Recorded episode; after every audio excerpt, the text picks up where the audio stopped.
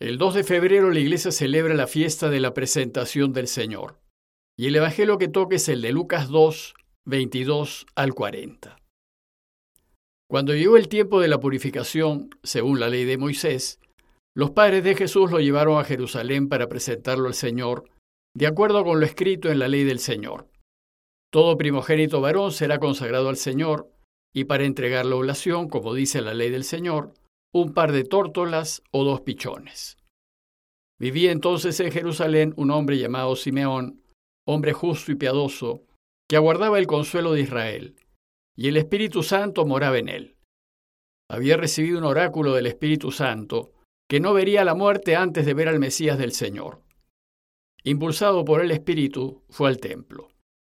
Cuando entraban sus padres con el niño Jesús para cumplir con él lo previsto por la ley, Simeón lo tomó en brazos y bendijo a Dios diciendo, Ahora, Señor, según tu promesa, puedes dejar a tu siervo irse en paz, porque mis ojos han visto a tu Salvador, a quien has presentado ante todos los pueblos, luz para alumbrar a las naciones y gloria de tu pueblo Israel.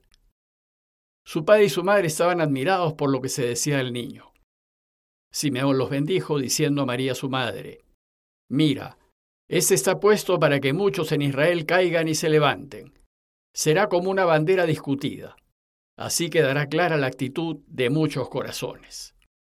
Y a ti una espada te traspasaré el alma. Había también una profetisa, Ana, hija de Fanuel de la de Aser. Era una mujer muy anciana, de jovencita había vivido siete años casada y luego viuda hasta los ochenta y cuatro. No se apartaba del templo día y noche, sirviendo a Dios con ayunos y oraciones. Acercándose en aquel momento, daba gracias a Dios y hablaba del niño a todos los que aguardaban la liberación de Jerusalén. Y cuando cumplieron todo lo que prescribía la ley del Señor, se volvieron a Galilea, a su ciudad de Nazaret. El niño iba creciendo y robusteciéndose y se llenaba de sabiduría, y la gracia de Dios lo acompañaba. El 25 de diciembre celebramos el nacimiento de Jesús y ocho días después celebramos que fue llevado al templo para ser circuncidado y para que le pusiesen el nombre Jesús, que significa Dios salva. Pero 40 días después del 25 de diciembre, es decir, el 2 de febrero, María, José y el niño subieron de nuevo al templo para que María se purificase y para presentar al niño al Señor. Por eso hoy la iglesia celebra la fiesta de la presentación del Señor. ¿Y por qué 40 días después? Porque responde a una de las tantas exigencias que la ley de Moisés imponía a los judíos. Según lo mandado en la ley, en Levíticos 12, 1, 8, una mujer, al dar a luz a un varón, quedaba siete días impura. Y si bien el octavo día del nacimiento se circuncidaba al niño, ella permanecía purificándose hasta cumplir los cuarenta días. Y a los cuarenta días debía subir al templo a concluir su purificación. Y debía ofrecer en sacrificio un cordero de un año como holocausto y un pichón o tórtola como sacrificio por el pecado. Pero si la familia era pobre, podía ofrecer dos tórtolas o dos pichones. A esta se la llamaba la ofrenda de los pobres. Bueno, pues un día como hoy, se cumplieron los 40 días del nacimiento de Jesús. Por eso el texto empieza diciéndonos que cuando llegó el tiempo de la purificación, María subió al templo. Además llevó la ofrenda de los pobres, es decir, un par de tórtolas o dos pichones. Y con esto Lucas nos indica que la familia no estaba en condiciones de ofrecer una res menor como holocausto. Vimos anteriormente que José fue artesano y que económicamente debía estar en mejor condición que muchos campesinos, peones y evidentemente que los esclavos. Sin embargo, la familia estaba recién empezando y sus limitaciones económicas eran las propias de un matrimonio que recién empieza. Por eso es que para la purificación de María hicieron la ofrenda de los pobres. El evangelista Lucas, que era de cultura griega, parece que no conocía muy bien el judaísmo y no estaba muy al tanto de lo que prescribía la ley. Pues dice el texto que, cuando llegó el tiempo de la purificación según la ley de Moisés, los padres de Jesús lo llevaron a Jerusalén para presentarlo al Señor, de acuerdo con lo escrito en la ley. todo primogénito varón será consagrado al Señor, y para entregar la oblación, como dice la ley del Señor, un par de tórtolas o dos pichones. En estas líneas, Lucas une dos ritos distintos, el de la purificación de María, que se hacía a los 40 días, y el de la presentación del niño Jesús. ¿Y en qué consistía el rito de la presentación de Jesús?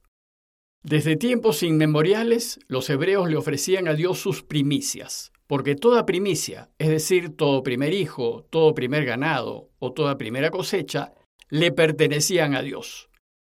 Por eso Génesis 4, 2.4 dice que luego de que Adán y Eva tuvieron a Caín y Abel, Abel fue pastor de ovejas y Caín labrador. Y dice el texto que pasó algún tiempo y Caín hizo a Yahvé una oblación de los frutos del suelo. También Abel hizo una oblación de los primogénitos de su rebaño y de la grasa de los mismos. Ofrecer a Dios los primogénitos de su rebaño y de la grasa de los mismos es ofrecerle las primicias, los primeros ganados, pues le pertenecían a Dios. Ya desde esos tiempos, esta era la costumbre del pueblo. Tenemos también el caso de Ana, la mamá de Samuel, que sufría porque no podía tener hijos.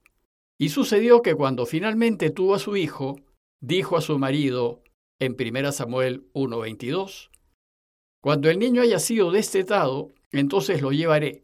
Será presentado a Yahvé y se quedará allí para siempre. Pero lo normal era que las madres no dejasen a sus recién nacidos en el templo. Lo normal era que los rescatasen y que a cambio ofreciesen algo a Dios. En tiempos de Jesús, la redención del niño se hacía mediante el pago de una cierta cantidad de dinero que se entregaba al templo. Entonces, siendo Jesús el primer hijo de María y José, había que ofrecérselo a Dios porque le pertenecía. Esto significa que había que presentárselo y luego redimirlo o rescatarlo a cambio de la cantidad de dinero prescrita. El Evangelio de hoy nos cuenta que María, José y el niño subieron al templo para cumplir con estos dos ritos judíos. Pero al hacerlo, se encontraron con los ancianos Simeón y Ana. Bueno, pues si bien el rito de la purificación de María y el rito de la presentación de Jesús fueron los motivos para subir al templo, el centro del relato de hoy son los testimonios de estos ancianos. Dice el texto que Simeón, al ver a Jesús, lo tomó en brazos y dio gracias a Dios porque sus ojos habían visto al Salvador. Además, lo reconoció como luz para iluminar a las naciones. Por su parte, Ana, al ver a Jesús, se puso a dar gloria a Dios y a hablar del niño a todos los que esperaban la liberación de Jerusalén. Ambos reconocen que Jesús es el anunciado de los tiempos, el que finalmente iluminará a toda la humanidad. Aquí lo que Lucas desea es resaltar que Jesús ha venido a dar luz al mundo. Por tal motivo, en el mismo día en que se celebraba la purificación de María y la presentación de Jesús en el templo, también se celebra desde el siglo IV la fiesta de la Candelaria o la fiesta de las candelas o velas, a fin de recordarnos que Jesús es la luz de las naciones. Esta celebración se suele hacer con una procesión con velas encendidas. Una nota final acerca de Simeón y Ana. De Simeón, Lucas nos dice que era un hombre justo y piadoso, un hombre de Dios que aguardaba el consuelo de Israel. Entonces, impulsado por el Espíritu, fue al templo y se encontró con la joven pareja que tenía a Jesús en brazos. Al ver a Jesús, lo reconoció como el Mesías de Dios, lo tomó en brazos y dijo, Ahora, Señor, según tu promesa, puedes dejar a tu siervo irse en paz, porque mis ojos han visto a tu Salvador, a quien has presentado ante todos los pueblos, luz para alumbrar a las naciones y gloria de tu pueblo Israel. Pero Simeón no solo profetiza que Jesús ha venido a iluminar a las naciones, sino además anuncia que será una bandera discutida y que ante él la gente se decantará, por él o contra él. Además le anuncia a María que una espada le traspasará el alma, pues su hijo correrá la suerte de los justos y avisora que morirá cruelmente. Y de Ana, a quien Lucas llama profetisa, nos dice que una mujer muy anciana, de jovencita había vivido siete años casada, y luego viuda hasta los 84.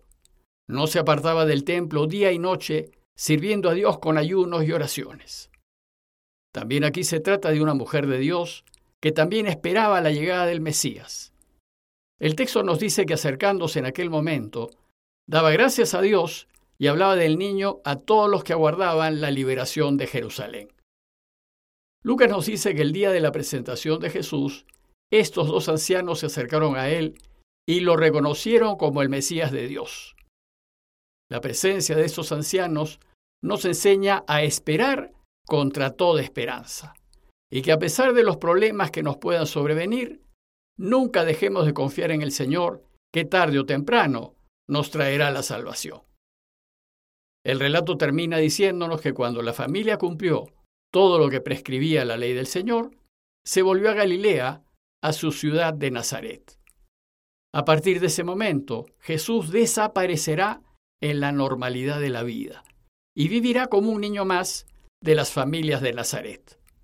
Lucas solo nos dice que el niño iba creciendo y robusteciéndose y se llenaba de sabiduría y la gracia de Dios lo acompañaba. En esa fiesta de la presentación de Jesús, pidámosle a Dios su gracia para darnos cuenta de que Él es la luz de las naciones y que ha venido a iluminar nuestras vidas para llevarnos de vuelta al Creador. Compañía de Jesús, Jesuitas, Perú.